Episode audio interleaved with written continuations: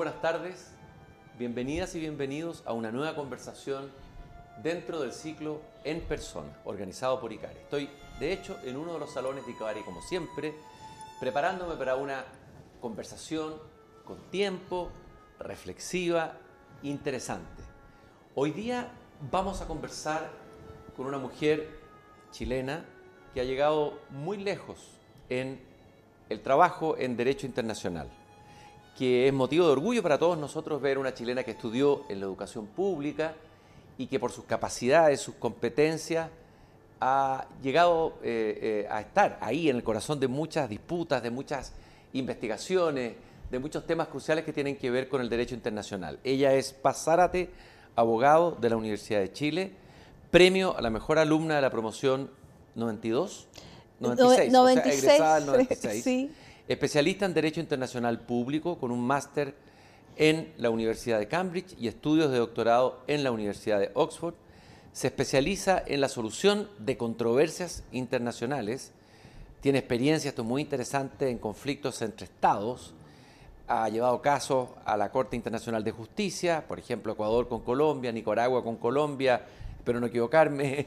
Eh, Argentina, Uruguay. Argentina, Uruguay, Bangladesh, India, sí. etcétera. Ha intervenido en casos arbitrales, eh, etcétera. Vamos a conversar de eso de todas maneras eh, hoy aquí en persona sobre eso.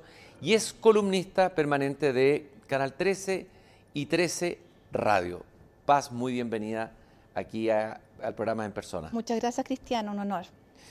Eh, Paz, lo primero que quiero preguntarte, obviamente, como es una conversación en persona y vamos a conocer a la persona, primero es tu historia, lo que yo decía al comienzo. Háblame un poco de tu infancia, eh, de tu origen, de dónde vienes tú, de tus padres. Cuéntame un poco tu historia. A ver, em, mi familia es la mitad de San Antonio por el lado materno y de Concepción por el lado paterno. Eh, mi papá murió cuando yo era niña, así que mi mamá nos sacó adelante a mí y a mi hermano. Mi mamá es profesora básica.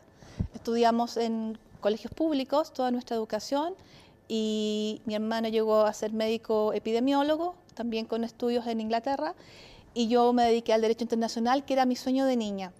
Y tengo que decir que quizás es un poco inusual porque em, yo he querido ser, dedicarme a esto, la solución pacífica de controversias desde que yo tengo seis años, seis o cinco años.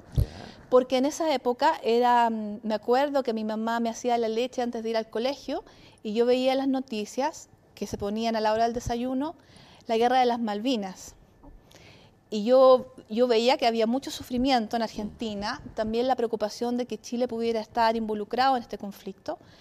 Y, yo veía una mujer tomando decisiones sobre la guerra que era Margaret Thatcher, otra mujer como Karin Evensberger que explicaba el conflicto todos los días. Y yo decía, tiene que haber gente que se encargue de prevenir estos conflictos o de solucionarlos. ¿Dónde están las personas que trabajan para prevenir las guerras o, parar el sufrimiento? Y yo no veía mujeres en eso. Y yo le dije tempranamente, estaba mi papá vivo, a mis padres que yo quería dedicarme a esto. Y años después, unos cuatro años después, yo tendría unos diez años, Em, yo tocaba en una orquesta infantil, tocaba violín. Porque la música es tu pasión paralela, eh, una de tus pasiones paralelas. Una. Y entonces esa orquesta infantil fue invitada a tocar en la Academia Diplomática. Y el director de mi orquesta me llevó a donde estaba el director de la Academia Diplomática y le dijo, Fernando Segers, le dijo, tengo una violinista a la cual le interesa la, la diplomacia, el derecho internacional, usted puede conversar con ella. Entonces Fernando Segers me llevó a una esquina y me habló en serio, cosa que le agradezco mucho, y me dijo y me, preguntó cómo me iba en el colegio, qué me gustaba, por qué me había interesado en esto. Yo le conté esta historia y me dijo, bueno, en realidad aquí tomamos gente que sabe, de un grado, entonces yo te, recomiendo que tú estudies derecho, eh, ciencia política, historia, por ahí, y cuando tú te titules de eso, hablamos otra vez. Pero fue muy bonito que me tomara en serio. Entonces, eh, los años pasaron, yo entré a Derecho y, dije, bueno, cuando entré a Derecho tal vez me gusta otra cosa, voy a postergar un poquito mi, esta pasión que yo tengo. Pero terminé Derecho y me seguía gustando lo mismo. Entonces pensé mucho si me dedicaba o no a la diplomacia de carrera. Mis profesores pensaron que era mejor que yo estudiara primero y después viera. Y, finalmente la vida me llevó al ejercicio en, la solución de controversias, aconsejando o, asesorando eh, estados, organizaciones internacionales, entonces he estado siempre vinculada a estos temas eh, y, finalmente hice algo que, es algo muy bonito, que es cumplir mi sueño de infancia. Es bien impresionante tu historia porque eh, ahí claramente todo lo que me cuentas tiene que ver con un destino, es decir, hay, una, hay un llamado, lo que Sócrates llamaba el daimon, interior desde muy chiquitita, y luego este encuentro, esta persona que te habla, que te escucha, ¿cómo puede marcar? A alguien mayor que te, que te escuche, digamos, alguien con, es que yo pienso que los niños son muy perceptivos a estas cosas. Mm.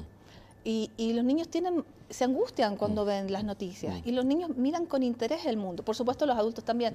Y es muy importante cómo los adultos eh, tratan de interpretar o calmar la ansiedad que producen los conflictos internacionales en los niños, que, sobre todo los niños que lo experimentan directamente eh, viven un gran sufrimiento.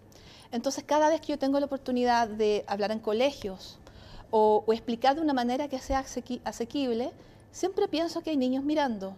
Mm. Incluso los programas que son tarde, porque nunca se sabe. Cuando escribo una columna también trato de, escribir de una manera que sea asequible en un vocabulario no complejo, porque también mm. pienso que hay niños que pueden leer. Y siempre pienso que esos niños que miren o que, o que lean o que y se, se preocupen serán los constructores de la paz del mañana. Entonces, eh, creo que es muy importante no solo pensar en los adultos cuando se trata de hablar de estos temas complejos, también pensar en los niños. Paz, eh, vamos a hablar un poco de tu guía, las personas que te marcaron en tu formación. Y entiendo, puede que haya alguien antes, no sé si en la Universidad de Chile o no, pero tú has hablado de Francisco Rego Vicuña, que fue Premio Nacional de Humanidades. Sí. Bueno, tal vez una, la figura, una de las figuras más importantes del derecho internacional en Iberoamérica. Así es. Y me gustaría que habláramos de él y de qué manera él te marcó, dejó huella en ti. Sí, es muy emotivo para mí hablar de él porque él falleció hace, hace pocos años y él fue una persona extremadamente cálida y apoyadora y un chileno excepcional y, una persona además muy sencilla, como son los verdaderos grandes. Mm. Entonces, él fue uno de mis profesores de Derecho Internacional, yo lo tuve en segundo año. Y él es una superestrella, pero totalmente sencillo. Y me acuerdo que en la primera clase que tuve con él en la Universidad de Chile, como yo había esperado tanto para dedicarme a esto, y Derecho Internacional se estudia en segundo año, me acuerdo que él llegó a esta sala, la sala 6, la más grande, y estaba llena, 100 o 120 alumnos. Obviamente era el profesor más, más popular, más importante. Y, y él hace su clase, la primera clase, y yo debo haberme visto muy fascinada, porque al final de la primera clase, entonces él dice, bueno, la próxima quiero que haya, una presentación sobre el caso X, el caso Lotus, y quiero que la haga usted y un compañero, un compañero más. Entonces, la verdad es que yo quedé así y pensé, este señor es psíquico, ¿cómo sabe que en realidad yo he esperado toda mi vida para esta oportunidad? Entonces, eh, obviamente hice, hice, esa presentación con mucho, con mucho ahínco, eh, me esmeré, y, y, ese fue el inicio yo creo que de algo muy bonito, porque yo sentí que efectivamente ese era mi camino. Otra vez el destino, ¿eh? pareciera. Sí, el destino, no sabemos. Pero, pero Paz, eh, ¿en qué te marcó en la formación, tú mirándolo con retrospectiva? ¿qué, ¿Cuál es la impronta que te deja en, el ámbito del derecho internacional él? Mira, yo, yo tengo recuerdos de él aún, de, antes de eso, porque yo, yo tengo vagos recuerdos de haber, de haber visto en televisión el caso Beagle. Y de mm. nuevo, el, el, miedo de la guerra, el miedo de que ese conflicto entre Chile y Argentina, esto yo haber sido realmente chica, eh, pero mis papás le, ponían mucha atención a las noticias, y recuerdo haber visto a este señor de maletín, eh, y después cómo eso se llevó a la mediación papal. Entonces es un honor que ese sea un profesor mm. de la Universidad de Chile. Lo que, lo que recuerdo de él era, en primer lugar, el, el hecho de em, la sencillez, eh, el hecho de que tratase a todo el mundo igual, el hecho que él estaba muy encumbrado, porque, por ejemplo, era profesor nuestro, pero él no, nunca contaba en lo que andaba, pero al mismo tiempo era presidente del, Tribunal del Banco Mundial. Muy sencillo y, eh, y, dispuesto a entregarte un consejo siempre y siempre disponible, a pesar de que es una persona sin tiempo, mm. pero hace el tiempo para los alumnos. Así que él fue una gran guía, un gran, una gran inspiración y con el tiempo, eh, yo siempre, yo viví muchos años afuera por mi trabajo, yo siempre me lo encontraba y él nunca cambió, cada vez más importante, cada vez más encumbrado y siempre igual de asequible. Así que él, es un, él fue un gran mentor, un poco un, papá para mí. Y luego vas a conocer, o el destino te va a llevar a conocer aún más a un profesor, a un profesor en tu máster en Cambridge, que es James Crawford, ¿no es cierto? Sí. Que es juez en la Corte Internacional de Justicia. Y ahí algo ocurre en tu vida. Tú, bueno, tú fuiste, no dijimos, fuiste a estudiar un doctorado Sí. a Oxford Sí. eh, y algo hace, eh, no sé si otra vez el destino, esto ya parece Sí. una novela del destino, ¿no es cierto? Pero algo ocurre, hay un golpe ahí en tu vida que hace que tengas que dar un giro y este profesor tiene que ver con eso. Sí, bueno, eh, sucedió algo inesperado, que es que eh, cuando yo estaba, yo estaba haciendo mi doctorado, viene eh, en el último año hay un, yo, te- yo sufro un robo y se y este robo en una residencia universitaria, que, de, una cosa muy que realmente no ocurría casi nunca, y yo pierdo absolutamente todo. eh, digamos, no- en ese tiempo no existían los respaldos electrónicos, no existía la nube. Entonces eh, se pierde el respaldo físico de mi trabajo, se pierde el computador, pero además el ladrón se dio cuenta que yo era una pobre estudiante y para compensar el hecho de haber entrado se lleva mi ropa, mis libros, todo. Entonces yo quedo prácticamente en la calle y la beca que yo tenía no, no tenía forma de ayudarme a seguir. Eh, entonces se entera de esto James Crawford eh, muy generosamente y él me ofrece y él dice, esta historia es muy bonita. eh, yo sé lo que tú estás sufriendo porque a mí me pasó algo parecido. eh, a, mí se me quemó mi casa y yo perdí todo. Entonces, quiero que te olvides de lo, que- de lo que acaba de pasar. Y, eh, y abrió un mapa en su escritorio y me dijo, mira, esta es Costa Rica, esta es Nicaragua. Te- tenemos que, o sea, yo no leo español, así que tú, tú vas a trabajar conmigo. Y él rara vez tomaba asistentes. Y para tomar asistente había gente realmente dispuesta a matar, digo, porque era el- el- el- la persona más, más importante del derecho internacional que te ofrece trabajar con él. Y, y esa fue una gran suerte para mí. Y a partir de eso comencé a trabajar en casos que era un sueño absolutamente imposible. ¿Y qué aprendiste en esa primera experiencia? ¿Qué aprendiste con él en términos de la práctica que tú has desarrollado y llevado después a lo largo de tu, de tu desempeño profesional en Derecho Internacional? A ver, yo, yo creo que lo, bueno, él, él, él me dijo que lo más importante en este trabajo era escuchar, más que hablar, que había que aprender a escuchar. Y también me dijo que era muy importante tratar a todo el mundo con respeto. Incluso si, por ejemplo, porque a veces los clientes, es decir, los ministros, los representantes de los estados, eh, a veces em, a veces son difíciles de lidiar, pueden ser personas con mucho ego, etc. Pero que siempre es importante escucharlos, tratarlos, tratar de entenderlos em, y, la cordialidad ante todo. Y también, por supuesto, la cordialidad con el oponente. En- y él era la encarnación viva de estos consejos, siendo él una persona, bueno, la persona más importante en muchas décadas en el derecho internacional. Entonces, yo diría que de- él aprendí sobre todo, eh, bueno, la, la humildad que él tenía, la sencillez, el sentido del humor y, y la, y, la, y este sentido de escuchar, escuchar casi el doble que hablar. Hablar poco y, con- y para hablar, hablar de manera siempre constructiva. ¿Por qué es tan importante escuchar en esta disciplina?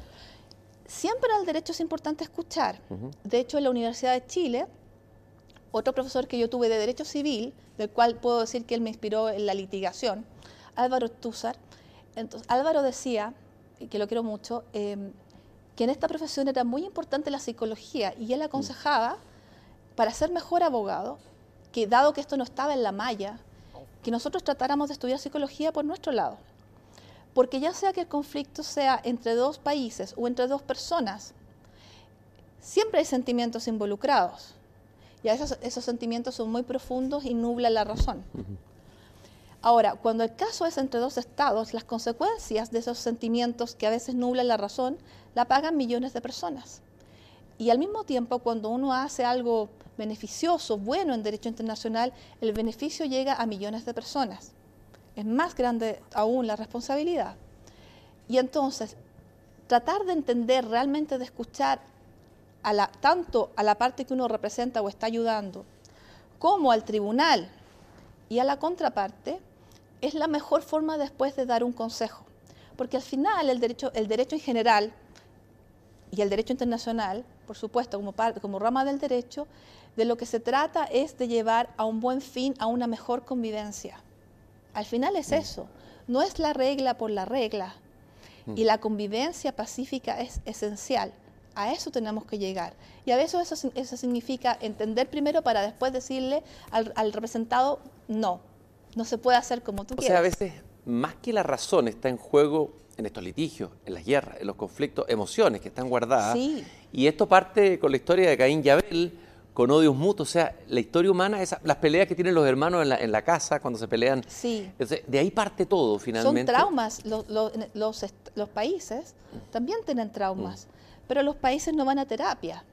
Entonces, a veces las terapias son estos grandes teatros del derecho, que son los tribunales, y esa terapia es pública, donde, donde a- al aire se están expresando, y a mí me gusta mucho la transparencia, estos dolores y estos traumas, quizás en un lenguaje medio, medio de código, pero detrás de eso uno, uno sabe que hay sentimientos. Y entonces a veces pueden, el país puede no obtener todo lo que quiere, pero ya hay cierta justicia en que vienen dos partes, se les da el mismo tratamiento en un anfiteatro público y donde los, los pueblos de cada país escuchen los argumentos. Eso en sí mismo ya es una forma de justicia. ¿Hay algún ejemplo de lo que te haya tocado vivir a ti directamente que, que muestre la sanación a partir de esta terapia, entre comillas, eh, Sí. jurídica, ¿no? Sí, es muy- em- es- eh, a mí me gusta mucho este concepto. Bueno, a ver, el, el primer caso en el cual yo trabajé que fue Costa Rica y Costa Rica Nicaragua. Cuéntanos un poco el contexto de lo que fue. Bueno, Costa Rica Nicaragua eh, hay un río, el río San Juan. Y ese río es un río nicaragüense. Pero Costa Rica tiene derechos de navegación en ese río. Y es muy importante porque se trata de, de- de una población que, por el tipo de topología del terreno, no es fácil llegar a esa, a esa zona por tierra, por Costa Rica. Lo más fácil es movilizarse por el río, que es una especie de carretera. Y los nicaragüenses comenzaron a cobrar y a hacer muy difícil la movilización. Pero esa gente tenía que pasar por el río para ir al colegio, para ir al doctor, para vender sus productos, etc. Entonces, em, fue, fue muy bonito trabajar en eso porque yo sentía que, que cada cosita que hacíamos iba en beneficio de esa población para la, para la cual movilizarse a través del río era muy importante y ese caso obviamente se ganó. Entonces, em, y, y la- y las relaciones entre dos vecinos tan cercanos eh, son muy importantes, son para siempre. Entonces, creo que en ese caso, eh, de- luego han habido más donde ellos tratan de clarificar eh, este, este tema y algunos otros eh, acerca de cómo, cómo se garantiza ese acceso, pero, pero, es un, pero es un caso donde la tensión entre ambos países ha ido decreciendo. Y en el caso Chile-Perú, eh, donde yo creo que en Chile no se entendió mucho el fallo de la Corte y se dijo, se han dicho tantas cosas, por ejemplo, esta cosa de la Corte Salomónica que no es, no es exactamente así, el tiempo que pone todas las cosas en su lugar, eh, yo creo que ayudará a una mejor valoración de ese fallo y ciertamente esta es una relación tan valiosa y para siempre de Chile y Perú, donde la tensión yo creo que sí se ha reducido, eh, que bueno, el tiempo pondrá en contexto y, y hará que quizás los juristas del mañana entiendan un poquito más el razonamiento que hubo para llegar a esa solución, que es mantener el paralelo en una parte, pero no en todo, y darle a Perú un poquito para corregir la línea. ¿Y el- los litigios con Bolivia, por ejemplo, han sido iguales o ahí parece que las cosas están eh, más hay más dificultad Sí. y más emociones metidas entre medio? Sí, bueno, porque yo creo que ahí se introdujo otro elemento que es la utilización de un mecanismo jurídico para efectos de política interna. Entonces, si no hay una intención sincera de solucionar la controversia, porque la sinceridad es muy importante, sino que se usa eso para otros efectos, por ejemplo, para inflamar un sentimiento nacionalista, que yo creo que esa fue la intención verdadera del gobierno de Evo Morales, entonces es difícil que el mecanismo cumpla el fin si no hay detrás esta intención real. Eh, y además yo también separo el gobierno, que los gobiernos van y vienen, del pueblo boliviano. Mm. Eh, que el pueblo boliviano, digamos, con Chile tiene muchos vínculos, históricos además. Entonces, eh, ese caso, eh, donde Chi- Chile ganó de manera aplastante, también contradice la visión de que la Corte siempre le da algo a alguien. Tampoco es- eso no es verdad. Eh, En ese caso, la victoria de Chile fue absoluta. Eh, y a Bolivia, por supuesto, le dolió eso. Y el caso Silala, que es el caso que Bueno, está... ahí hay un río también, ¿eh? Claro, el caso Silala que está, no sé. que está por un, un río pequeñito, Sí. eh, pero que en el, en el desierto el agua vale oro. Claro. En ese caso, eh, es un caso mucho más reducido, mucho más técnico, pero igual importante, que sentará un precedente importante. Debo decir que yo en los casos de Bolivia yo no he trabajado, así que los he observado como, un te- como tercero. Eh, existen buenos antecedentes de que Chile podría ganar, pero lo, más, lo mejor de esto, de lo que se trata realmente ese caso es de la utilización eh, equitativa de un recurso que es compartido. Así que todo lo que diga la Corte va a servir no solo para Chile y Bolivia, para muchos recursos acuíferos compartidos, más de uno que tenemos, sino también para el mundo, porque habrá muchos conflictos en el futuro acerca del agua, a nivel nacional y por supuesto a nivel internacional. Dicen que las derrotas enseñan más que las victorias. ¿Y algún fallo que hayas perdido, digamos, que estuvieras tú en el lado, que te hubiera enseñado algo? Em, sí, pero en este fallo yo participé como secretaria de tribunal, no como parte, sino como tribunal. Entonces yo también he trabajado como secretaria de tribunales internacionales eh, en casos de inversión, es decir, entre inversionista y Estado. Tengo, tengo de hecho mucha experiencia en eso. Y en este caso era un caso de, una empresa eh, contra el Estado de Eslovaquia. Y en ese caso, lamentablemente, eh, el inversionista que, se amparaba en un tratado contrató un abogado que no tenía ningún conocimiento de derecho internacional. Y, tenía un poco de razón. Eh, y yo, obviamente, como secretaria del tribunal, tenía que estudiar toda la evidencia de ambas partes. Y, fue triste para nosotros como tribunal, y digo porque me tocó asistir a los jueces, eh, ver que en este caso la parte estaba perjudicada por no saber a quién, realmente a quién contratar o a quién pedirle asistencia. Entonces hay un, um, hay un problema ahí de que, y no es exclusivo del derecho internacional, que en el fondo los buenos abogados están disponibles solo para algunos eh, y eso hace difícil, digamos, que las partes estén en un mismo pie de igualdad. Entonces, tanto en derecho nacional como internacional, el, acceso a la justicia, a una justicia de calidad, también parte por quién, quién es tu abogado.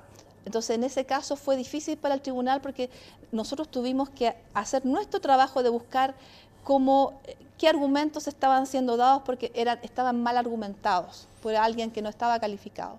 Entonces, eso se quedó conmigo cómo hacer que estos procedimientos, que digamos, no todos los inversionistas son grandes multinacionales, a veces son pequeños, cómo hacer para que efectivamente em, en ese caso haya justicia verdadera cuando no siempre el abogado es, un, es una gran firma y un abogado famoso, sino un, un, abogado nacional sin ninguna experiencia. Entonces, me preocupa esa parte del acceso a la justicia en general mucho. Y de hecho en los programas de, de gobierno que, que ayudé a, redactar el año pasado, no solamente trabajé en relaciones internacionales, también trabajé en la sección de justicia. Eh, Paz, y hay un maestro, a propósito de preparar bien los casos, redactarlos, eh, que te enseñó a escribir y, a, ¿cómo se llama?, a debatir con rigor.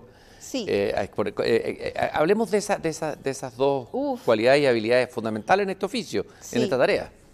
Sí, bueno, a mí me gusta mucho escribir. Me gusta escribir cosas, eh, bueno, por supuesto me gusta escribir cosas jurídicas, pero también cosas no jurídicas. Eh, el lenguaje me parece la habilidad fundamental. Pero eh, un, problema que encuentro que hay en los estudios de derecho en Chile es que todavía se, centran demasiado en la memorización. Y la memorización mata la creatividad. Ahora, por suerte en el derecho internacional, como es un derecho no codificado, que se va creando, eh, hay más oportunidad de creatividad y eso me encanta. Eh, pero sé que en el derecho nacional no es así y, el tiempo me recuerdo que estudiaba el examen de grado, yo realmente decía, habré hecho la, opción correcta por el derecho porque hay tanta memoria y esto no, no puede ejercerse así, no, no es así. Y efectivamente la vida me ha demostrado que no hay nada de memoria en, lo que mm. yo hago. Y escribir, puedo decir que yo pensaba que yo escribía bien, pero cuando llegué a hacer mi doctorado me di cuenta que, que quizá no era así, porque mi, mi, mi profesor de doctorado, que, que, lo quiero mucho, Boan Lowe, que fue abogado de Bolivia, él fue, fue muy duro conmigo, y cosa que le agradezco, porque él creo que me enseñó a escribir de nuevo. La, la marca de una persona que ha estudiado en Oxford y Cambridge, ya sea que, que tú estudies teología o ingeniería, eh, o, ciencias de la tierra o derecho es que te enseñan a escribir muy bien. En sesiones eh, de, casi individuales con un tutor o a veces con un compañero nada más. Y esa tutoría es solo sobre escribir de una manera eh, y argumentar en, en, una o dos páginas un punto. Y esa es la marca de, de esa educación personalizada que no se repite en otras universidades del mundo. Y yo a eso le debo, yo creo, escribir claramente en otro idioma y sobre la base de la dureza, porque a veces yo eh, escribía un, no sé, el producto de varios meses de estudio, y trabajo, se lo presentaba al supervisor y él, eh, delante mío, lo tomaba y lo ponía en el basurero y me decía, no, no podemos rescatar nada de lo que escribiste. Mm. decía, pero nada, no, eh, eh, tienes que escribirlo otra vez. Ahí hay un rigor anglosajón en relación al lenguaje que tal vez a nosotros, de una raíz más hispánica, nos cuesta más. Mucho. Entendemos más al exceso, a la retórica, al, a los adjetivos. la frase de Guido, el adjetivo cuando no da vida mata, ¿no es cierto? Sí, y sobre todo los países latinos. Eh, nosotros, nosotros tratamos como de, embellecer la frase sobre la base, es una forma completamente distinta de reacción y la forma anglosajona es muy limpia de frase corta y, la, y la, la, claridad, sobre todo para argumentar, es lo fundamental. Entonces yo, yo creo que yo aprendí a escribir de nuevo sobre la base de eso. Yo salía a veces llorando de esto, pero le agradezco, le agradezco tanto porque realmente eso cambió mi forma, incluso yo diría, de, de pensar y ahora en el idioma que a mí me toca escribir, que, digamos, escribo en, inglés, en español, a veces en francés, a veces en italiano, eh, eh, ya esa es como mi marca y, y ya uso menos adjetivos en español también. Y la frase corta también se quedó conmigo. Ahora, nosotros tenemos en Chile a alguien que se preocupó, una especie de padre, yo digo que un padre fundador casi de la patria, de la patria en sentido más cultural, que fue Andrés Bello, que fue un humanista que se preocupó por la gramática, por el lenguaje. Ahí está el código civil, que es una joya desde el punto de vista del lenguaje, una belleza. Una belleza. Y desde ese punto de vista, desde la mirada del lenguaje, ahí voy a, voy a ir a un aterrizaje más, más brutal en la actualidad. Eh, no sé si has leído, has tenido la oportunidad de ir leyendo el texto constitucional previsto. ¿Qué te parece desde el punto de vista del lenguaje? Tú que vienes de la formación anglosajona. Se le ha criticado que es excesivo, que hay mucha retórica, que sobreabundan los adjetivos. ¿Cómo, cómo lo evalúas tú desde, ese punto de vista nomás? Bueno, desde el punto de vista del lenguaje... Em, es una constitución muy extraña porque es una constitución que las constituciones en general eh, son sucintas. Em, porque como dices tú, el adjetivo puede puede matar lo que es una buena intención. Y en una constitución en general, y yo he leído muchas, em, la, técnica es fundamental, no es, un, no es un detalle, porque la constitución está hecha para ser una base sobre la cual se construye el resto del edificio de, legal de un país. Entonces, eh, debe ser esquelética. Y, eso no pasa en esta constitución. Entonces, si uno la lee, uno piensa que si uno, si yo le pongo una etiqueta que no, sin si yo no sé qué es la, constitución de Chile o, el, borrador de la constitución de Chile, tapo eso y la empiezo a leer, y yo pensaría que estoy leyendo una ley, una mm. ley ordinaria, ni siquiera una ley orgánica mm. constitucional, mm. o que estoy leyendo un programa de gobierno, porque hay demasiados detalles. Y, y, esto lo digo simplemente desde el punto de vista del derecho comparado es, está muy detallada, un poco florida, y seguramente la Comisión de Armonización estaba muy, muy presionada para tratar de hacer este trabajo en poco tiempo, eh, digamos, para cortarla más, porque también está muy larga. Entonces, objetivamente, es, es extraordinariamente larga y extraordinariamente detallada. ¿Y retórica?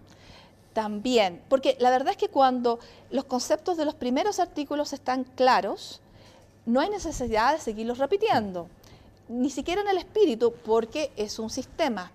Entonces, aunque se hizo el trabajo de armonización, yo todavía sigo viendo esto y, eso hace difícil la interpretación, porque mm. los jueces en Chile, en nuestro sistema legal, está, ellos aplican la ley. Y en ese sentido es distinto del sistema anglosajón, donde los jueces tienen un poder mayor respecto a, la, eh, a cómo hacer una interpretación mm. evolutiva eh, ir adaptando el mm. texto por, por, sí solos, mm. con una judicatura de alto nivel. Eso en el sistema civil en realidad está muy limitado. Los jueces aplican lo que es. No pueden ir ellos arreglando donde ven alguna desarmonización, desarmonía. Entonces, eh, es, es, complejo el texto, pero eh, era un gran desafío hacer un texto en un periodo tan corto de tiempo. Mm. Yo tengo la impresión de que es el periodo, una asamblea de ciudadanos sin demasiada o, muy poquita asesoría técnica, construir un texto en un año creo que no tiene precedente en el mundo. Esa, es mi impresión. De hecho, yo pensaba que la, la convención se iba a dar un plazo más largo del que se dio para poder hacerlo. Paz, y aterrizando en, dentro de la Constitución el aspecto que tú manejas, que son las, relaciones internacionales, el derecho internacional. Voy a leer el artículo 14, que la Constitución dice lo siguiente, en el inciso 3. Chile declara América Latina y el Caribe como zona prioritaria en sus relaciones internacionales se compromete con el mantenimiento de la región como una zona de paz y libre violencia, impulsa la integración regional, política, social, cultural, económica y productiva entre los estados y facilita el contacto y la cooperación transfronterizas entre pueblos indígenas. Mm. Coméntame ese artículo. Desde tu mirada de lo que debiera ser la política internacional de Chile, eh, ¿había que colocarlo esto en la Constitución? Creo que ha habido discusión sobre esto entre distintos expertos. ¿Cuál es tu mirada? Sí, bueno, yo, yo, bueno, yo trabajé en la sección de Relaciones Internacionales de del programa de Heraldo Muñoz y también lideré el área de Relaciones Internacionales del programa de Yasna Proboste. Eh, y esta, em, estas ideas sí se discutieron, por ejemplo, en nuestros equipos técnicos. Eh, mi impresión personal es que esto, esto es inconveniente. No estoy señalando que es un gran inconveniente, pero sí es un inconveniente. ¿Por qué? Porque este no es el tipo, no es el tipo de instrucción que va en una constitución. Las prioridades tienen que fijarse por cada gobierno según, según se va dando el escenario internacional. Entonces, por ejemplo, eh, es posible, no, se puede descartar que en un futuro, por ejemplo, eh, América Latina descienda eh, desde la democracia a dictaduras. Y en ese caso, por ejemplo, sería inconveniente fijar por, por orden constitucional que la prioridad sea América Latina. Eso, por ejemplo, eso puede ocurrir. También podría ser que en el futuro el Asia-Pacífico se levante como, mm. Como yo pienso que va a ser, como el área estratégica más importante del mundo. Y Chile tiene una gran ventana en el Pacífico. Mm. Chile es muy poco consciente de su dimensión tricontinental, porque Chile es un país latinoamericano, antártico, un gran privilegio, y pacífico. De hecho, Chile fue poblado por vía del Pacífico. Em, o al menos parte de su población, digamos, eso sucedió por vía de mm. migración, por vía marítima. Y eso, bueno, está establecido genéticamente. Entonces, como hay muy poca conciencia de eso, creo, como también de la, posibilidad geopolítica de que nosotros tengamos esta ventana en un área tan importante para el futuro, eh, creo que es inconveniente eh, que que el gobierno que, sea no pueda decidir libremente acerca de cómo dar eh, prioridad, fijar prioridades según se van dando los escenarios, porque sería inconstitucional, por ejemplo, priorizar el Asia-Pacífico y que eso podría ocurrir.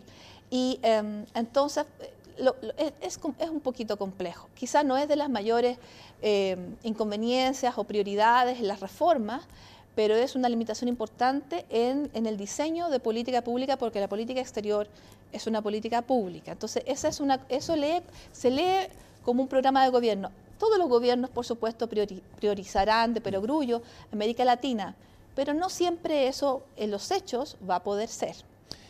Ah, dijiste algo muy interesante que Chile de alguna manera se ha centrado en una dimensión, pero ha olvidado dos dimensiones y sobre todo una tercera. Entendió que tú señalaste como muy importante que la dimensión que pertenece a, ¿cómo llamarla? La dimensión del Pacífico, del océano hacia allá. País tricontinental. País tricontinental. A ver, profundicemos un poco en eso. Eh, eh, bueno, a mí me llama mucho la atención eso. Creo que solo una élite eh, es consciente de esa dimensión tricontinental de Chile. Y mm, a mí me preocupa eso, porque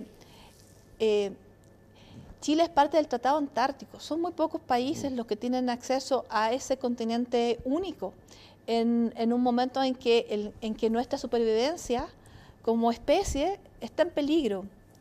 Y además tiene esta inmensa ventana, 4.000 kilómetros de costa, en el Pacífico, eh, que, es, em, que significa que nos pone, nos hermana con eh, las, por supuesto, los, los, países tan importantes como Nueva Zelanda, Australia eh, nos hace que tengamos muy buenas relaciones con países como China, Japón, Vietnam, Indonesia, el Indo-Pacífico, y, me parece como que la sociedad civil no es consciente de eso, de lo que eso significa, solo una pequeña élite. Entonces creo, por ejemplo, una de las razones por las cuales yo escribo columnas es porque pienso que que este tipo de conocimiento debe democratizarse y ser para todos, explicar al Tratado Antártico, explicar el TPP-11, eh, cómo partió, lo que es ahora, eh, y cuáles son los desafíos para, para, el futuro. Para mí personalmente yo creo que es una forma también de devolver lo que yo he recibido, pero me parece que no estamos aprovechando todo nuestro potencial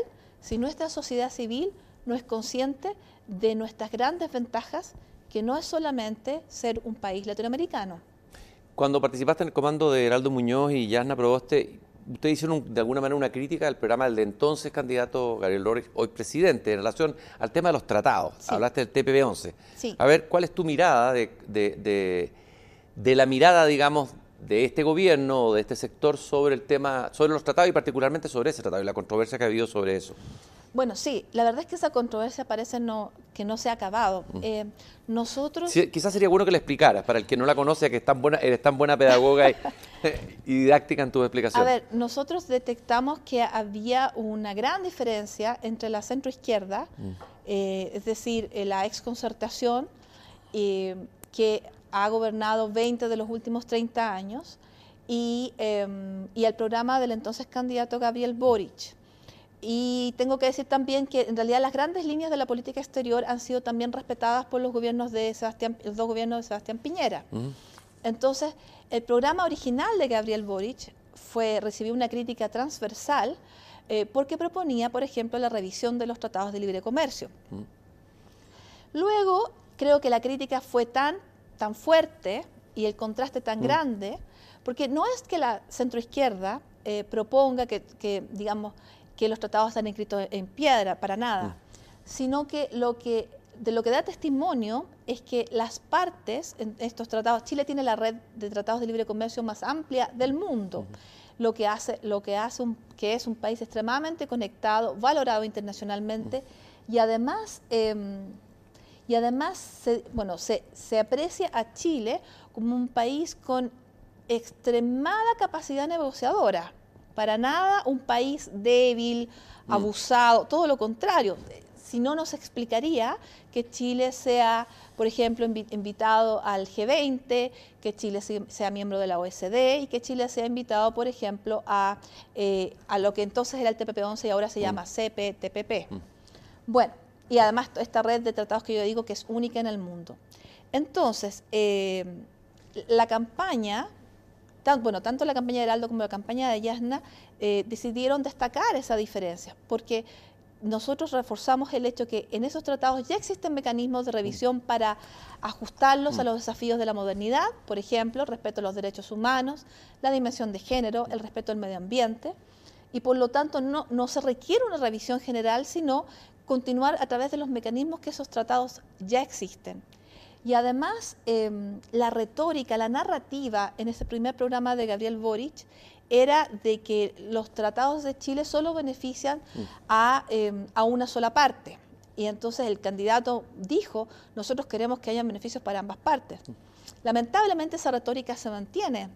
Si tuviste en la, en la cumbre de las Américas, el presidente Boric se acercó al presidente Biden para decir, nosotros queremos ser tratados como iguales. Mm ante la gran sorpresa de los representantes de la diplomacia norteamericana que se preguntan cuándo Chile no ha sido mm. tratado como un igual. Mm. Chile tiene el, único país latinoamericano con programa Visa Waiver. Mm. Chile es el único, eh, junto a Singapur, el único país del mundo que tiene asegurada 2.000 visas de trabajo incuestionables para ciudadanos chilenos para trabajar en Estados Unidos. Yo misma me beneficié de esas visas, eh, que, que, están reservadas para ciudadanos chilenos.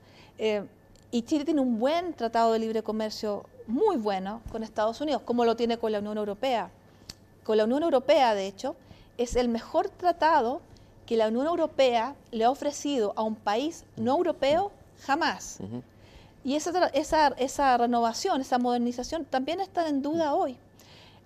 A mí personalmente me preocupa la narrativa don, que, que en el fondo, porque yo sé exactamente lo que el populismo en relaciones internacionales lleva, porque yo viví muy directamente el Brexit en, mi país de adopción, que era el Reino Unido. Yo sé que esa cultura lleva a la, diga, a, cambiar la cultura, de, ser de un país abierto a ser un país donde se ven gestos de xenofobia, mm. a ser un país donde los eh, migrantes, y a mí también me pasó, son atacados en la calle, mm. donde, donde no importa que tú contribuyas con tu trabajo y seas perfectamente legal, no estás seguro, donde eh, un país que te acoge sientes que ya no lo hace, donde tus amigos tienen que partir, porque no porque no tengan trabajo, sino porque eh, porque se, puede, se les puede atacar en la calle, en el mm, metro, mm. etc. Yo no quiero eso para Chile. Y eso viene a partir de buscar enemigos externos.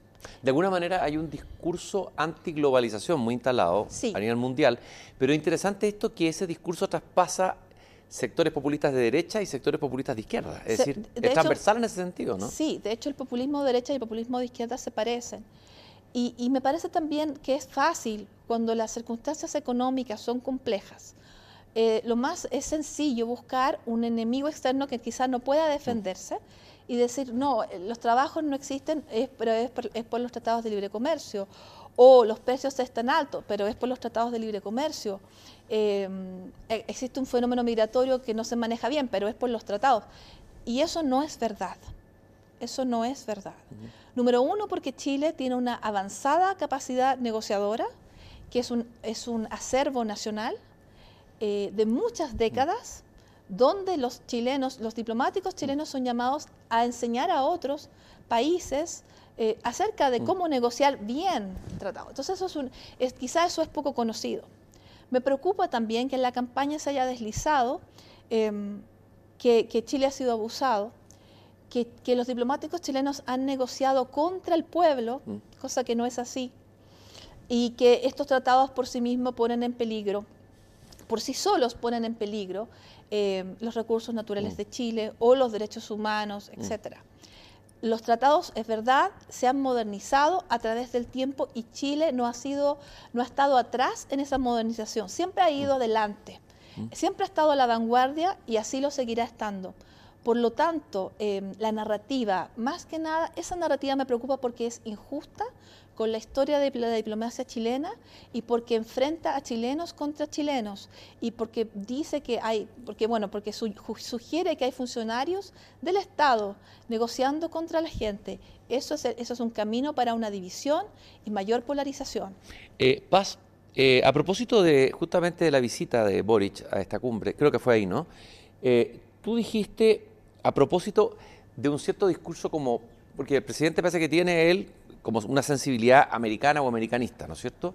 Eh, va en esa dirección, diríamos, su, su, su mirada más, más, global. Tú dices, hay que tener cuidado cuando habla a nombre de otros, tienes que anteponer el, al interés regional el interés del país.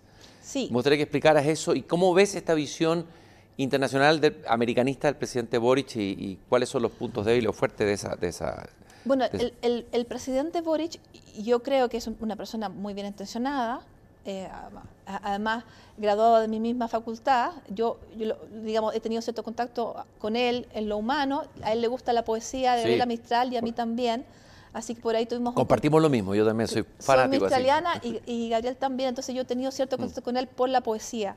Yo, tengo un tengo una iniciativa de poesía de la cual podemos hablar en otro momento, entonces sobre eso nos contactamos hace algunos años y él es una buena persona, pero yo creo que él no ha tenido el mejor consejo cuando era candidato, sobre todo en materia internacional. Em, entonces, eh, y tiene esta sensación eh, por América Latina que también es bonita. Pero yo creo que uno tiene... Nuestra América, como decía José Martín, por supuesto, de ahí viene, claro. Por supuesto, y yo también comparto la necesidad de la integración latinoamericana. Yo originalmente fui a Inglaterra a estudiar cómo habría alguna manera de tomar mecanismos de integración europea y adaptarlos a la realidad latinoamericana. Ese era el origen de mi estudio. Entonces, está todo bien con eso. Pero creo que hay que balancear los intereses. ¿Por qué? Porque, en primer lugar, em, cuando él se acerca al presidente Biden y dice que quiero que nos traten como iguales y recibe una, extrañeza, por supuesto, disimulada, pero extrañeza al fin del, del gobierno estadounidense, Em, eso tiene una razón de ser. Chile no ha sido castigado, al contrario. Chile no ha sido mm. abusado, al contrario. Chile tiene muchas ventajas mm, y, por eso somos considerados un socio estratégico, mm.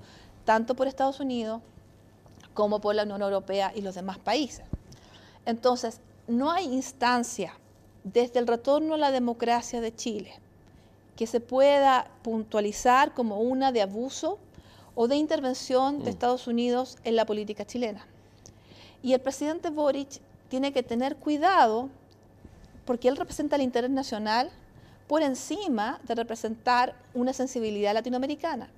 Y para tener, para hablar a nombre de América Latina, hay que tener cuidado de, asumir una representación que no Tendría que tener un liderazgo, haber conquistado un liderazgo. Tendría que tener algún mandato o citar algún tipo de declaración al respecto, siendo él el presidente más joven del concierto latinoamericano. Entonces, no es verdad que Chile no ha sido tratado como un igual. Y por eso yo creo que hay que, quizás no ha recibido el consejo adecuado respecto a cómo balancear su interés por Latinoamérica, muy, muy noble por lo demás, con el interés nacional, porque el interés nacional es eh, que esa relación que es positiva siga siendo positiva. Y por lo tanto, eso también lo vi en el contacto con Joseph Borrell, donde ante la, en la conferencia de prensa que hubo en La Moneda, el, el jefe de la diplomacia europea, el presidente Boris dice, bueno, nosotros queremos revisar la modernización que ya cerró Sebastián Piñera, porque queremos hacer política industrial. Entonces Joseph Borrell, en, otra, en una entrevista de prensa, unos dos días más tarde, se le pregunta por esto de la política industrial y él dice, no hay nada en el Tratado Chile-Unión Europea que impida a Chile mm. hacer política industrial, ni el antiguo ni el de ahora. La Unión Europea jamás le ha impedido a Chile mm, realizar mm. política industrial.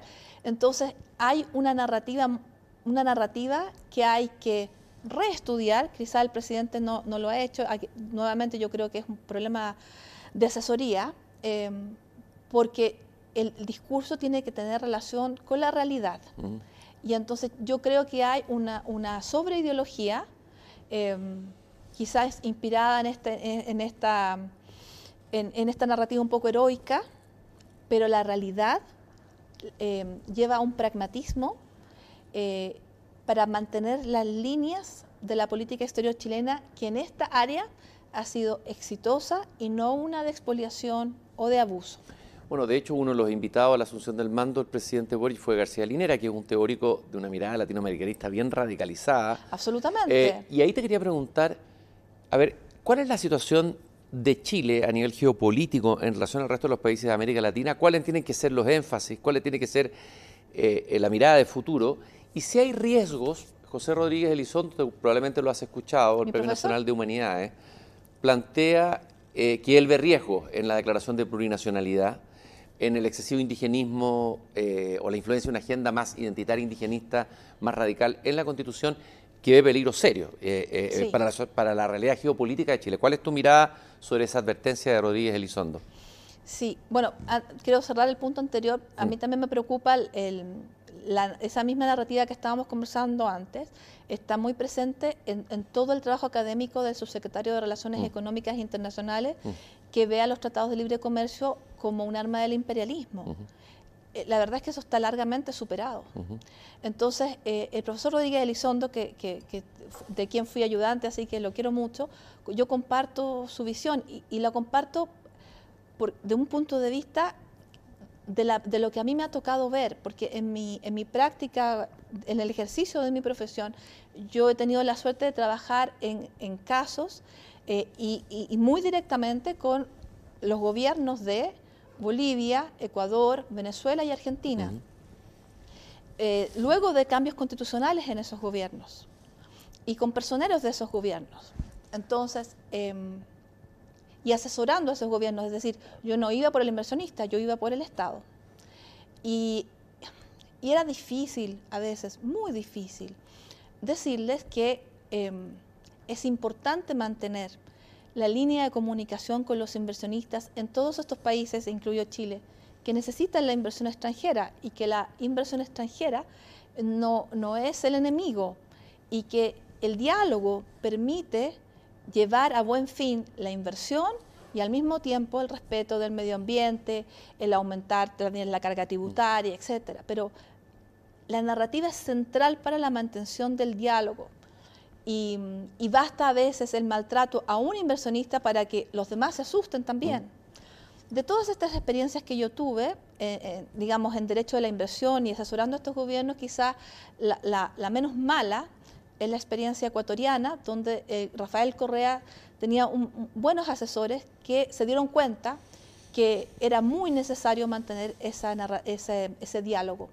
Y entonces fue, yo creo que la, experiencia más racional de un gran cambio de mm. política pública, pero al mismo tiempo tratando de asegurar que los inversionistas no salieran disparados. Y entonces, eh, el problema de la propuesta constitucional es que por vía interpretativa es posible, em, digamos, eh, que, digamos que, este, que los derechos que se dan a los que se reconocen los pueblos indígenas, con los cual, a los, de los cuales yo estoy muy de acuerdo que en el fondo han sido postergados por tanto mm. tiempo, que se, entiende que, que ahora se, se, se busque la inclusión, eso está muy bien. Em, se pueda construir a partir de eso una, y por vía legal y por vía reglamentaria, etcétera, una narrativa donde la aplicación de estos derechos no es muy concordante con el, con el resto del sistema. Y puede dar lugar, por ejemplo, a, a una aplicación excesiva. Y puede dar lugar también a esto que sería muy lamentable, que es que la inversión extranjera eh, lo vea extremadamente difícil continuar en Chile. Y eso sería muy lamentable. Pero el tema de la plurinacionalidad, eh, eh, digamos, José Rodríguez Elizondo dice que se abre como una suerte de vulnerabilidad geopolítica de Chile, que queda vulnerable por, por los planes que tiene Evo Morales de constituir esta especie, de patria andina o panandina, etcétera, sí. Eh, y que podría ser, bueno, el tema de los territorios, las autonomías, ¿cómo se cruza eso en, términos internacionales? En términos internacionales es complejo construir la construcción de un país que tenga que encierre varias naciones requiere un trabajo político y jurídico muy fino.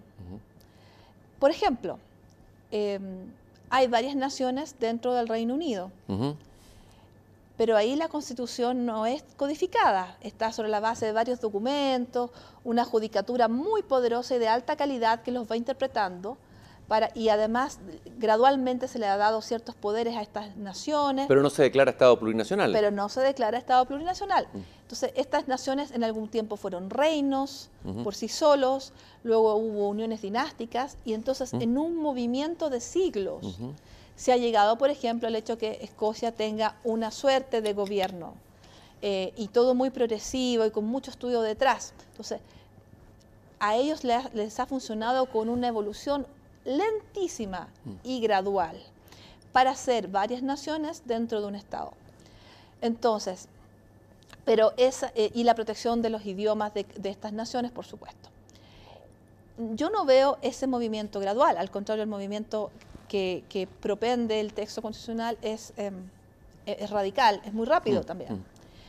Y es preocupante también porque em, tiene que haber un contrapeso para que se motive a que estas naciones permanezcan bajo un mm. solo paraguas de un solo mm. Estado. Eh, porque, bueno, y además está este principio de la autodeterminación de los pueblos, mm. eh, que también se presta para muchas interpretaciones que se alejan del sentido natural y original de la autodeterminación de los pueblos. Entonces, por eso es que es muy complejo armar este puzzle y yo, y yo, la verdad es que yo comparto en ese sentido la preocupación del, del profesor Rodríguez Elizondo. A mí personalmente me, en mis sentimientos em, como chilena. Yo, yo, trabajé con Yasna, que es una persona diaguita, mm. y la quiero mucho. Para mí, Yasna y yo somos la misma nación. y, y, no, bueno, del punto de vista práctico puedo pensar lo difícil que sería construir un código para cada pueblo originario. Pero lo que, y además, por ejemplo, también tengo vínculos por mi trabajo con, la, con Rapa Nui. Para mí, y además es una isla que amo, pero yo creo que somos la misma nación. Yo, creo, yo creo mucho en la protección de su patrimonio cultural, de cada uno de los pueblos originarios. Y yo tengo sangre mapuche, y yo creo que somos la misma mm. nación. Paz, eh, ¿cómo evalúas la gestión de la canciller o de la Cancillería, para no personalizarlo, en las últimas semanas? Han sido últimas semanas no tan fáciles. Han habido varios episodios críticos por designación de agregados y de embajadores en distintos lugares algunos que no están recibiendo el agreement, como en, en, Brasil, eh, del, ¿cómo se llama? Eh, Sebastián de Polo. Sebastián del Polo. Lo que pasó en, España, cuando hay una nota de un cónsul que, que, plantea o planteó en esa nota que se filtró, digamos, el peligro de designar a un agregado, eh, agregado era, ¿no es cierto?, cultural, me parece que era. Eh, además en Barcelona, visto el tema independentista. veamos, veamos cada uno de esos episodios y qué tienen en común eh, la designa y además el hecho de que sea esté ligado a una diputada de la Cámara de Diputados. Bueno, eso podría ser un tema discutible porque no significa que esté impedido de ser.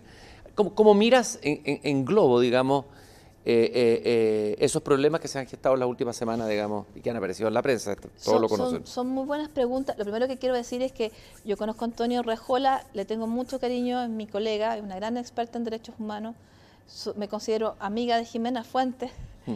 la subsecretaria. Entonces, mi, mi crítica, si es constructiva, en realidad es a decisiones que yo sé que son tomadas por muchas personas y no exclusivamente por ellas. No personalizarla, no Sí, no está personalizado. Hmm. y, yo veo personalmente veo un, problema de, que es disparejo el criterio de las designaciones.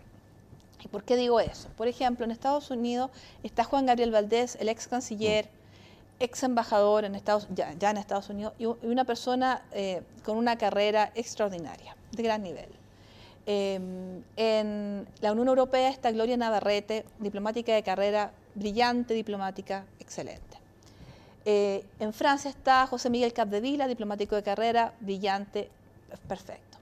Pero al mismo tiempo hay personas que no tienen ningún background en relaciones exteriores y no son una figura política, ni una figura sindical, ni alguien con un contacto directo con el presidente, que uno puede decir es un representante personal del presidente. Y, lamento tener que decirlo, por ejemplo, en el Reino Unido esto es así. Entonces, la persona que fue nombrada, que es arquitecta y diseñadora de de muebles, que algo por supuesto muy, una profesión muy bonita, pero esa destinación en particular es la, mayor, el mayor centro de formación de capital humano para los chilenos que reciben, eh, eh, que reciben, digamos, una educación de excelencia. Hay más chilenos estudiando los últimos 20 años en, en, el Reino Unido que en Estados Unidos o cualquier otro país del mundo. Y además es una relación privilegiada en términos de defensa eh, en términos comerciales, porque ya no es parte de la Unión Europea. Es una relación importante desde la época de O'Higgins. Eh, por todas estas dimensiones, y estando además Europa en guerra, me parece que la circunstancia de la guerra, que es extraordinaria, realza la necesidad de la diplomacia profesional, en Europa sobre todo. Y por eso me extraña que se haya nombrado a, esta persona en particular en esa destinación, porque podría haber sido otra. Eh, una destinación muy, muy delicada y además donde la, última persona que ejerció esa embajada fue David Gallagher, que es un intelectual de fuste. Destacado, sí. Destacadísimo. Además, una persona con los mejores contactos en el país, haber sido profesor de la Universidad de Oxford, y además grandes contactos en el mundo de los negocios, de la educación, de los think tanks, de las ideas, y cumplió un papel destacado. Yo creo que David Gallagher es el mejor embajador político jamás nombrado por cualquier gobierno, porque mm. si bien lo nombró Sebastián Piñera, pudo haberlo nombrado Ricardo Lagos. Mm. Es un gran servidor mm. público. Entonces el contraste es muy grande. Y el embajador en España tampoco tiene ningún background, pero es amigo personal del presidente. La embajadora en Buenos Aires eh, es una figura sindical, aunque no tampoco tiene background en relaciones internacionales y el embajador de Polo, quizá no, sé si recibirá el agreement, es, em, no tuvo un buen desempeño como candidato al Senado. Yo espero en verdad que el nivel de las designaciones suba, también en las agregadurías. ¿Y por qué? Por sobre todo porque en la campaña se le hicieron promesas al gremio diplomático, mm. del respeto a su trabajo. Mm. Y estos son chilenos de gran valía, que tienen una carrera difícil, no es eh, fiestas y cócteles como la gente cree. Son personas que además em, tienen que llevar a sus familias consigo con un gran desarraigo por 20, 20, 30 años. Y muchos de ellos cuando se forman en el extranjero lo hacen de su propio bolsillo.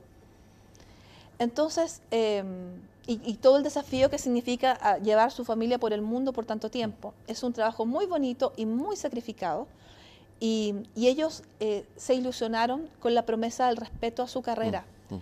Entonces, si hay gente calificada, es, es eh, uno pregunta por qué esa gente calificada no va a estas destinaciones que son tan sensibles e importantes cuando Europa está en guerra. Y personalmente las agregadurías, todas comerciales y culturales, en los países modernos de la OSD, son todas objeto de concurso público. Me gustaría entender por qué es tan polémica la designación del agregado en Barcelona.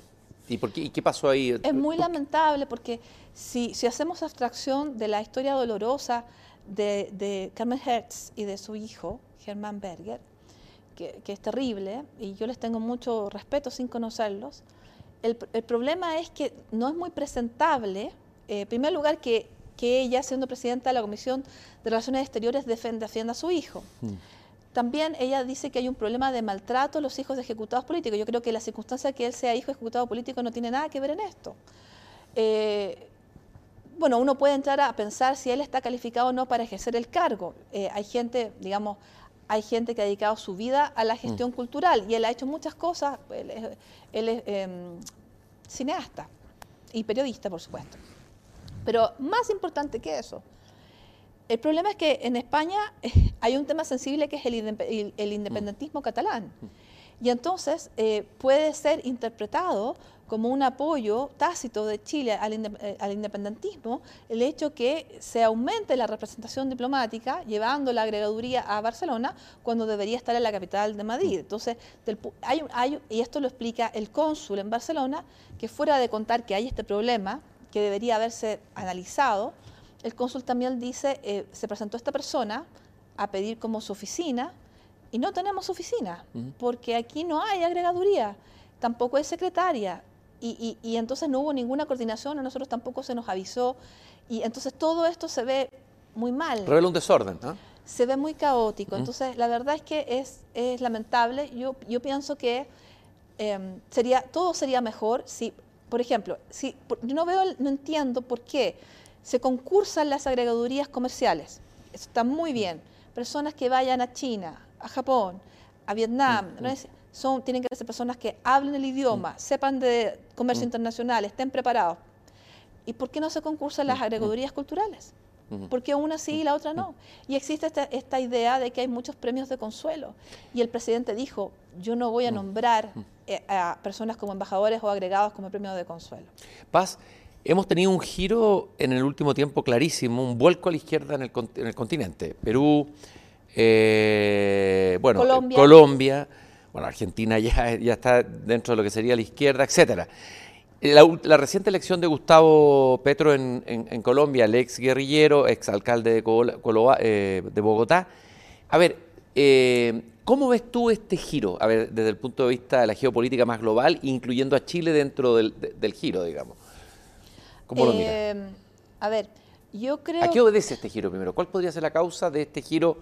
De, varios países, como tuvimos un giro hacia la derecha primero, y luego tuvimos un giro cuando estaba Piñera en el gobierno, presidente de derecha en Colombia, etcétera, o liberal, y ahora tenemos este giro a la izquierda. Sí, bueno, hay gente que le llama eso la, la nueva marea rosa. Mm. Eh, la verdad es que yo, en Latinoamérica hay mucho movimiento pendular, entonces mm. la verdad es que a lo mejor esta marea rosa, mm. en primer lugar, es posible que no dure. La anterior que hubo tampoco duró. Eso es lo número uno. Por ejemplo, en Argentina es posible, están muy bajo la aprobación del actual gobierno, entonces quizá pronto Argentina haga un cambio mm. para el otro lado. Eso es lo número uno. Entonces esto, esto puede ser muy temporal.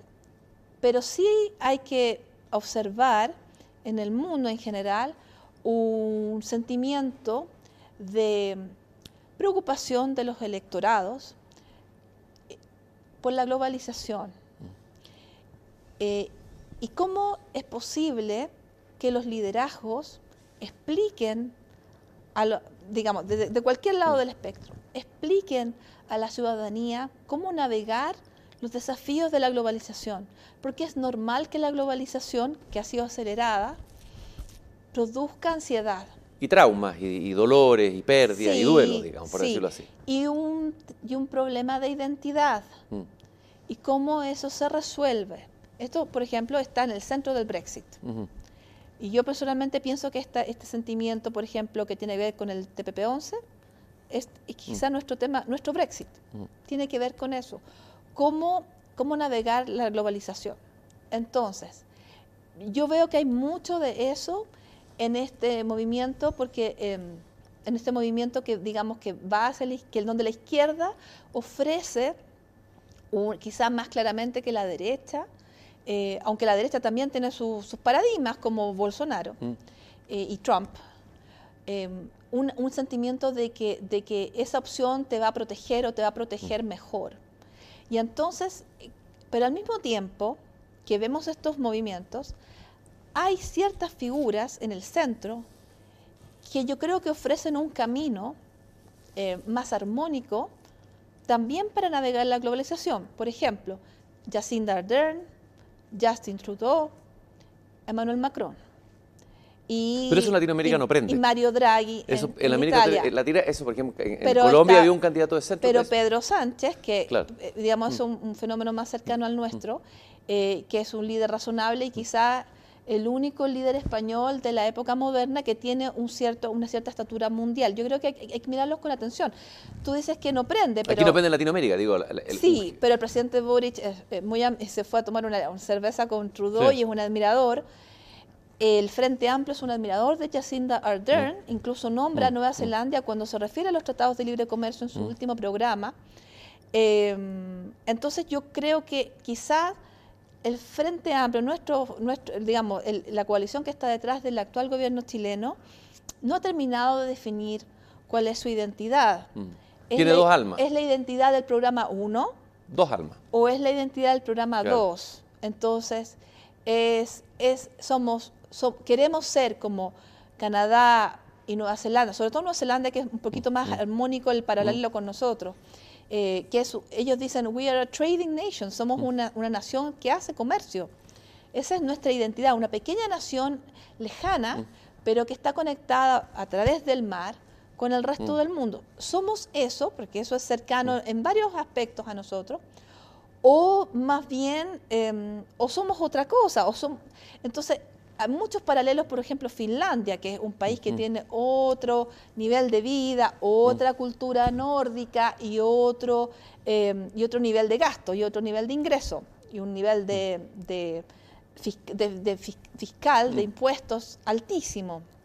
Entonces creo que, creo que la gente tiene interés en analizar los modelos, pero creo que al interior de la coalición de gobierno todavía hay que definir un poquito cuál alma es la que prevalece. Mario Marcel, por ejemplo, eh, digamos, está a favor de esta alma socialdemócrata eh, conectada con el mundo eh, y, en favor de los tratados de libre comercio. Y el subsecretario de Relaciones Económicas Internacionales, siendo la política comercial una pata de la política económica, yo creo que no piensa lo mismo. Tiene otro relato y otro discurso. Claro. No podemos dejar de hablar de la guerra que se está desarrollando en Europa y que ha no solamente ha movido el tablero, ha producido una conmoción a nivel mundial y que está teniendo efectos económicos, políticos, sociales inmensos.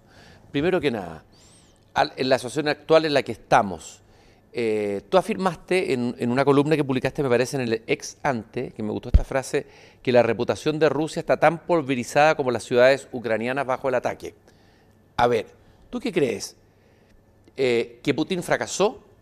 Eh, eh, eh, o, que, o que en realidad todavía no hemos visto el, verdadero desenlace de esta guerra, digamos. ¿Cuál es tu análisis hasta, hasta, hasta ahora de este, de este desarrollo? Yo, yo creo que la, bueno, es que hay varias guerras librándose al mismo tiempo. Mm. Una es la guerra tradicional, otra es la guerra informativa, la guerra reputacional, la opinión pública. Em, la guerra, la guerra cibernética. Y entonces, eh, quizás no, hay una guerra, hay una guerra, la guerra tradicional que aparece ahora menos incluso en las pautas noticiosas, pero las otras son tan o más importantes y son, y son más silenciosas. Em, la, guerra, la guerra de la propaganda, por ejemplo. Y, ¿Quién está ganando la guerra de la propaganda? Bueno, yo personalmente creo que esta guerra de propaganda o reputacional la está ganando Ucrania, al menos por ahora, con un presidente que hasta antes de la última semana de febrero no generaba ninguna confianza, un liderazgo extraordinario. Todavía veo gente que se refiere a él como el actor, pero la verdad es que él es abogado mm. y guionista y ha escrito un muy buen guion, porque no hay tiempo para, para, tener demasiados asesores cuando estás en un búnker y te mm. están bombardeando. Hay dentro de esa persona un talento extraordinario para conducir lo que es em, algo muy, muy difícil. Armar un relato, además. Armar un relato para unificar al país, para conducir una guerra que es larga y, de ser un desconocido al, cual nadie le prestaba atención, transformarse en un líder admirado mundialmente. En un mundo sin líderes. En un mundo sin líderes y respetado de Capitán Apaje. es, una historia por sí misma extraordinaria, totalmente extraordinaria. Ahora, tú, tú misma dijiste en otra columna, o lo, señalaste, no estoy seguro, que los biógrafos de Churchill lo comparaban eh, lo, han comparado incluso con él. Han llegado a comparar a Zelensky con él. ¿En qué sentido se puede comparar a Zelensky con Churchill? Yo creo que si uno estudia los discursos de Churchill en el Parlamento durante la guerra y algunos de los discursos de Zelensky, eh, esos paralelos sí existen.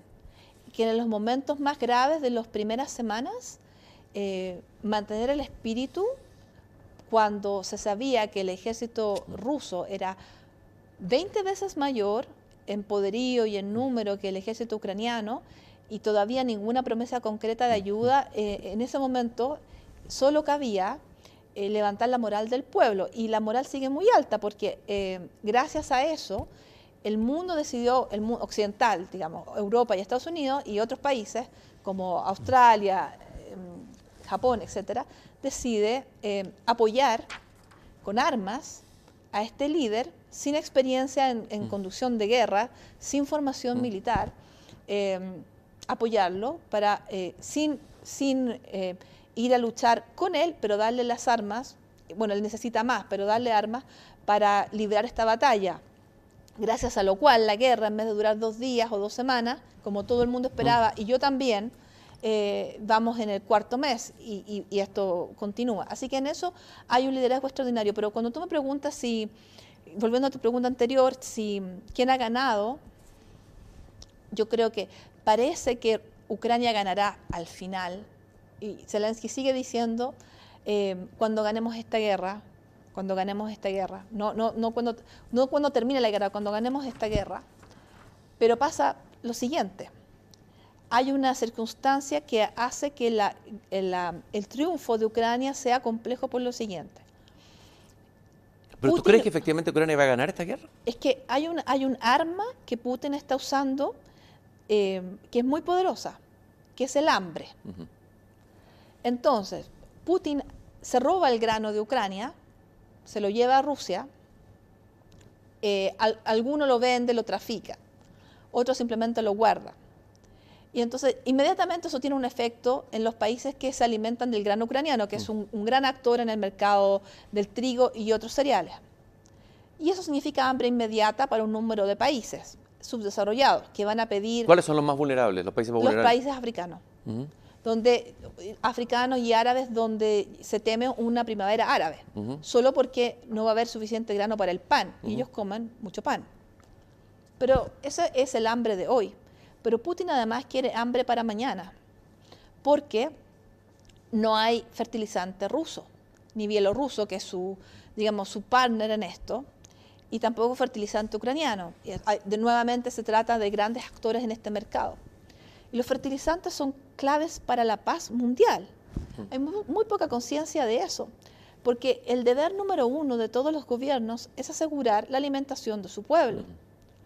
Entonces, hay, esto simplemente significa que en algunos meses más va a haber una hambruna muy grande y, lo que, y esto, el, plan de Putin, el plan maestro, es eh, hacer que el, mundo experimente hambre a nivel global y en ese momento sea tanta la presión que se pida que se bajen las sanciones y él se haga con al menos un tercio de Ucrania a raíz de haber, haber puesto... Pero pavoroso el panorama que estás exacto, y haber puesto la pistola digamos, en la yugular del mundo, del en el, mundo en el estómago, En el estómago del mundo. En el estómago. Pistola, pero vas, a ver, esto que tú estás diciendo, ¿hay conciencia de los líderes mundiales? ¿Hay analistas que tú has visto que estén hablando de eso? Porque no está en los medios con, la suficiente fuerza este tema. Sí, en, Europa sí, pero en, Europa sí, por cierto. Y, entonces, y además pasa otra cosa. Para ser fertilizante, yo no soy experta en fertilizante, debo decirlo, pero yo he estudiado este tema. Para ser fertilizante se necesita gas. Mm. Y si hay una crisis de gas, el gas en Europa irá para calentar las casas y, no tanto para hacer fertilizante. Entonces va a haber, va a haber menos fertilizante por muchas razones. Eh, y los países que, que, hacen o tienen fertilizante lo están guardando para sí, por ejemplo India. Por ejemplo China no está vendiendo fertilizante porque también espera venderlo a precio de oro, lamentablemente, y, a cambio de favores geopolíticos. Y China tiene planes, por supuesto, mm. tiene su propio expansionismo. Y hay otros países que, hacen fertilizantes eh, y quizás no puedan incrementar tanto la producción. y hay muchos tipos distintos de fertilizantes. ¿Y Estados Unidos qué está haciendo ante este escenario? Eh, bueno, eh, yo creo que, bueno, este es el problema. No hay una política, esto es un poquito como las vacunas, no hay una política unificada del, global acerca de este tema. Entonces es un poquito como rascarse cada uno con sus propias uñas. Entonces, a nivel de nuestro continente, Perú levantó este tema en la OEA, levantó una alarma. Si no tenemos fertilizante de aquí a septiembre, el continente se le van a reducir muchas cosechas y a partir de eso va a haber una crisis alimentaria. Y fue difícil para Perú obtener una resolución, finalmente la logró en, en la OEA, pero no hay una estrategia común continental para la obtención de fertilizante. Y este tampoco fue tema en la, como tal en la cumbre de las Américas. África, por ejemplo, actúa unida para encontrar fertilizante para sus países. No es el caso latinoamericano. A ver, ¿y nosotros eh, hubo precaución aquí de conseguir fertilizante o estamos, llegamos tarde, así como las vacunas? ¿Estás comparando tú Un eso? Un poquito. La, Sociedad Nacional de Agricultura ha dicho que llegamos tarde porque eh, a pesar de que el gobierno dice haber monitoreado este tema, por supuesto, es tanta la presión sobre aquellos países que que no son Rusia, ni Bielorrusia, ni Ucrania, que producen fertilizantes como Canadá y, China, que no, lo, no, quiere, no quiere compartir, y además China tiene otros problemas con los puertos, la ola de COVID, etcétera, eh, que hay una situación muy compleja. Em, entonces, Chile, si bien no depende de fertilizante ruso, bielorruso, ucraniano, muy poquito, em, sí depende de otros países como China y Canadá. Y Chile tiene sí una ventaja. Hay algunas empresas chilenas que hacen fertilizantes. ¿Mm? y ellos venden la mayor parte de su producción fuera de Chile. Yo creo que sería posible hacer una mesa público-privada con esos productores. Sería una linda instancia de cooperación pública-privada. Y pedirles incrementar la producción, comprarles esa producción extra, facilitarle el acceso a los agricultores chilenos. ¿Por qué? Porque ya se ha sembrado menos trigo en la Araucanía. Eh, conozco agricultores que me han dicho, eh, están tan caras las cosas y tanta inflación, que la verdad yo tengo que elegir o pago el colegio de mis hijos o compro fertilizante. No mm. alcanzo a pagar los mm. precios que están mm. elevadísimos en este momento. Entonces, la tierra guarda un poquito de fertilizante para, una, para ahora, digamos. Pero de aquí a septiembre hay que, hacer, hay que sembrar y hay que cultivar toda la fruta que Chile exporta y la comida, las papas y el trigo y todo lo que nosotros comemos y los granos que comen los pollos, los cerdos, mm. los em, salmones y las vacas. Si no hay suficiente grano, vamos a tener menos huevos, menos leche, menos de todo.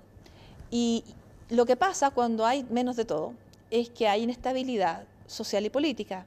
Ya hubo eh, levantamientos contra el gobierno en Sri Lanka y en Perú como consecuencia eh, de, un problema alimentario y de la menor y de los cómo la falta de fertilizantes afecta a los agricultores.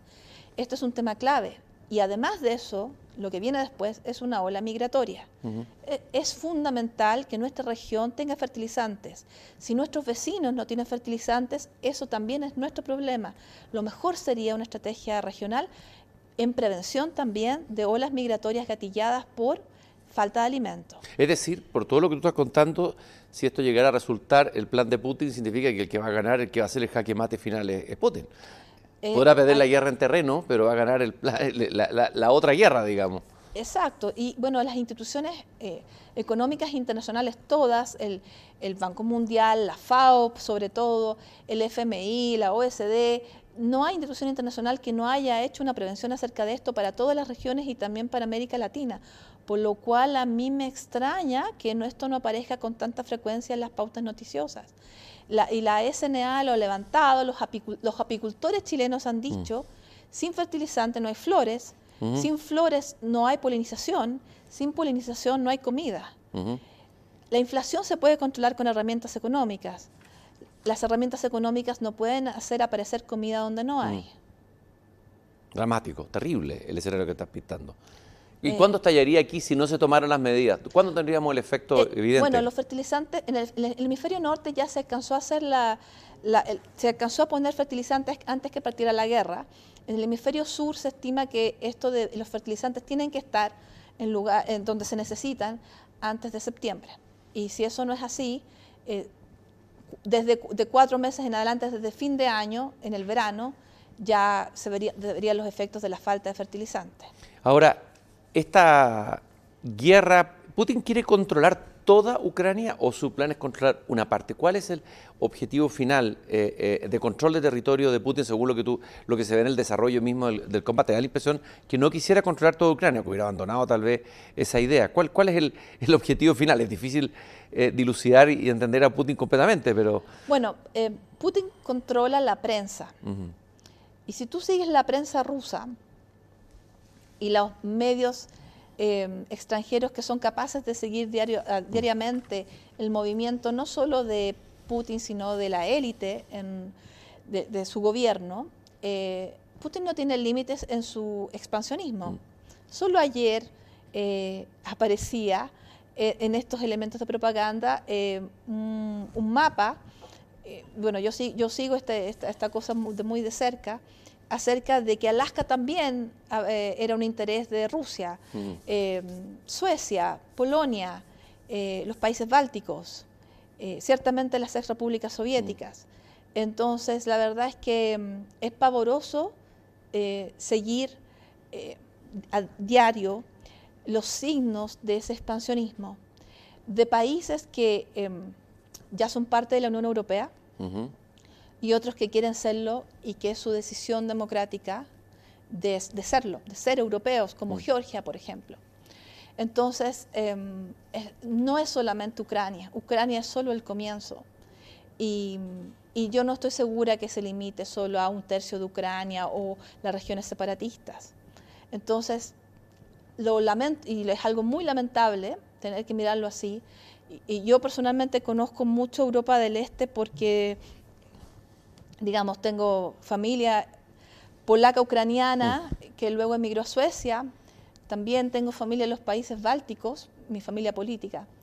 Y, conozco Rusia, que es un país fascinante, tantas contribuciones a la cultura occidental. El alma rusa.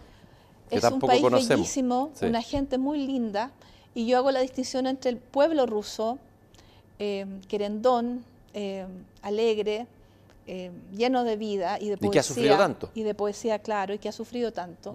Y de sus actuales jerarcas.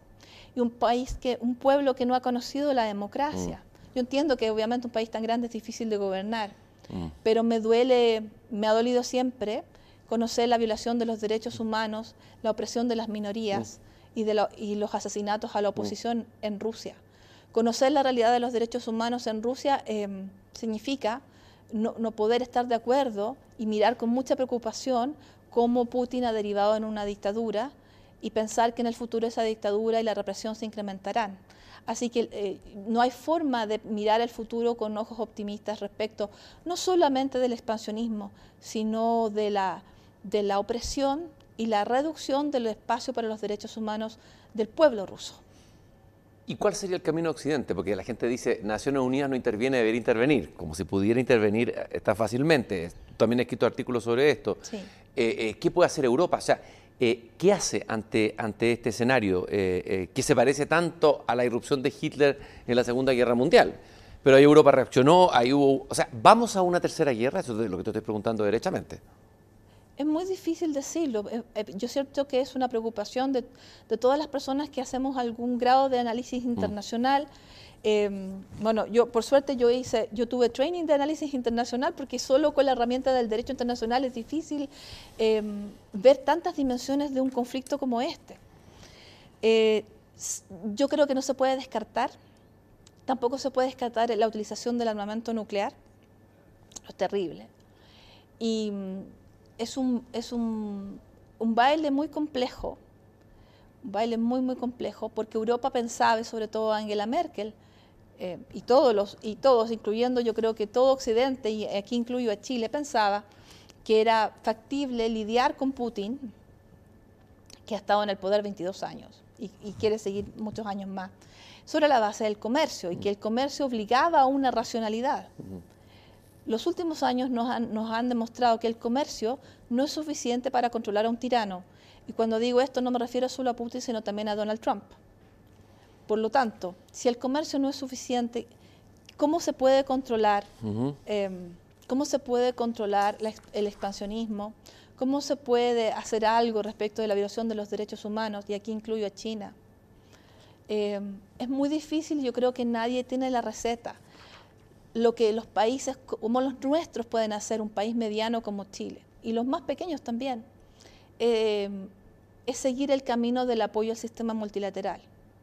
Por lo tanto, todo lo que implique neosoberanismo, unilateralismo, proteccionismo, es, un, es dispararse a los pies. Ujú. El sistema internacional es una protección para los pe- países pequeños. No es posible jamás estar de acuerdo, no es posible nunca estar silencioso, tanto ante la violación de los derechos humanos, por más que no podamos hacer más que expresar nuestro sentimiento, como ante el, el hecho que un país sienta que pueda tomar por la fuerza el territorio de otro.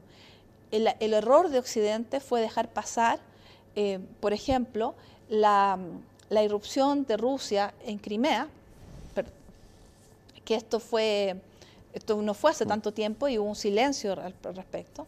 La irrupción de Rusia e intervención en Georgia aún antes, en el año 2007, y no hacer nada y no decir nada. Porque, por supuesto, nada de eso detuvo a Putin y este expansionismo se expande. Pero nada es para siempre. Eh, el pueblo ruso tal vez en algún momento, a pesar de que hay mucha migración ahora, digamos, el que puede emigrar, la gente del Bolshoi, los intelectuales huyen, eh, el pueblo ruso tendrá su propio rol en decidir cuándo se alcanza un nivel insoportable de opresión y, y eso, eso tal vez es la ¿El esperanza. impacto económico en Rusia ha tenido un impacto, hasta- Sí. impacto cotidiano o es un impacto manejable que Putin pre- lo preveía como un elemento? Sí, bueno, ellos tienen muy buenos e- economistas que han, han tratado, por supuesto, de manejar Mm. esto, pero esto, esto, esto es una crisis que eh, se va desarrollando y los efectos se van, sobre todo las sanciones, eh, son efectos, no son inmediatos, ya hay efecto inmediato, pero se van sintiendo más y más con el tiempo. Eh, en este sentido, el- la reacción de otros países es fundamental. Entonces, por ejemplo, eh, los boicots sí tienen un, un peso y los boicots no siempre lo hacen los estados. Hay muchas empresas que pueden hacer un ayudar a un boicot. Eh, China, por ejemplo, creo que ha ayudado a paliar un poquito la falta de tarjetas de crédito occidentales con tarjetas de crédito chinas. Eh, el hecho de seguirle comprando a Rusia gas o fertilizante, etcétera, también tiene una importancia para que esa economía se vaya reduciendo. Y, y la gente siente, por ejemplo, el hecho que ya no tenga acceso a eh, las redes sociales occidentales, que también son una herramienta de comercio. Así que con el tiempo las sanciones también irán teniendo su efecto. Pero es muy importante no olvidar el sufrimiento de Ucrania, porque, y en esto Zelensky tiene razón, hoy es Ucrania, mañana puede ser un país en otra región.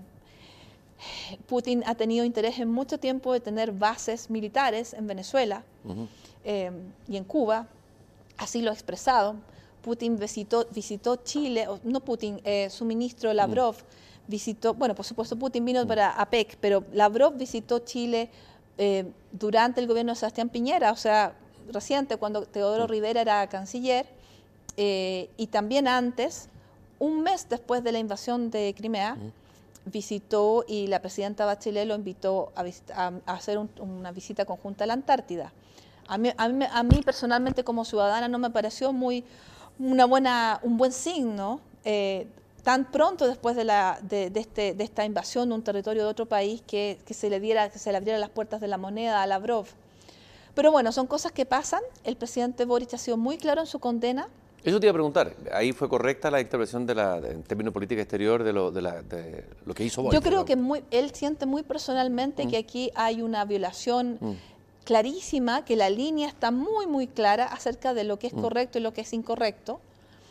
Y entonces Boric no está de acuerdo con que un país invada a otro, cualquiera sea ese país, y, además con esta estela de muerte y destrucción, por cierto.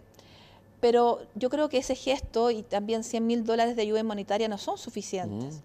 Eh, Ucrania ha pedido, y así lo dijo Zelensky en Twitter, le pidió a Chile eh, considerar, por ejemplo, una herramienta que es de paz, que es ayudar a desminar los campos ucranianos para que se vuelva a cultivar el trigo que necesita eh, el, países subdesarrollados.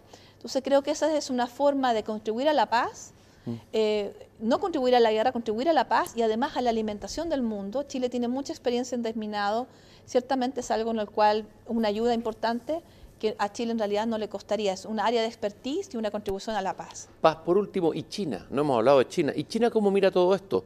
Eh, eh, a, dónde ves tú que se mueve con su, bueno, con su, su, ritmo y, y sus tiempos que a veces son tan distintos de los tiempos occidentales, digamos? Sí, bueno, China es un país muy difícil de comprender.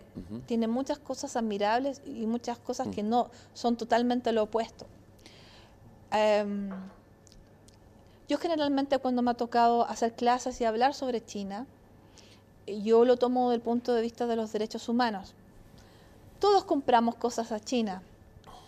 No, no sé si nos detenemos a pensar cómo esas cosas fueron hechas, por quién fueron hechas, si esas personas tienen libertad y qué pasa en ese país. Y creo que hacemos la vista gorda.